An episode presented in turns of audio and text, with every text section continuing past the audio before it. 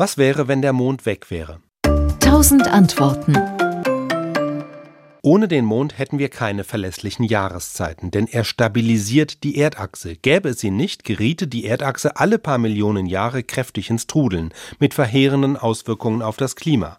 Forscher haben ausgerechnet, ohne Mond könnte die Erdachse zwischendurch auch mal um fast 90 Grad kippen, dann könnte ganz schnell mal der Nordpol in den Tropen liegen. Das würde bedeuten, jede Erdhälfte hätte ein halbes Jahr lang pralle Sonne und anschließend ein halbes Jahr lang finsterste Nacht.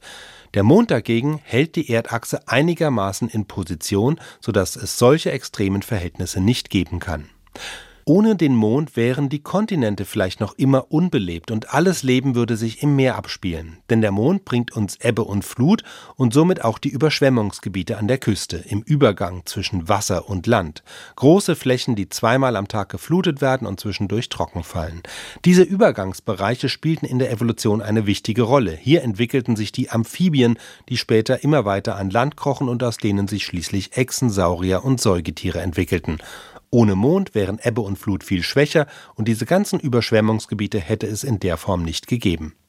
Ohne den Mond wären auch die Tage kürzer. Heute braucht die Erde 24 Stunden, um sich einmal um sich selbst zu drehen. In ihrer Frühzeit drehte sie sich viermal so schnell. Ein Tag dauerte entsprechend nur sechs Stunden.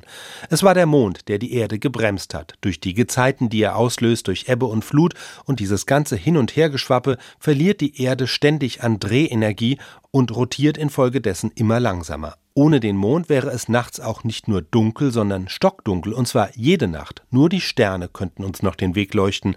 Ohne den Mond wäre die Erde einsamer, so ohne Begleiter. Das Traurige an der Geschichte, der Mond entfernt sich von uns. Jedes Jahr driftet er vier Zentimeter weiter hinaus ins Weltall.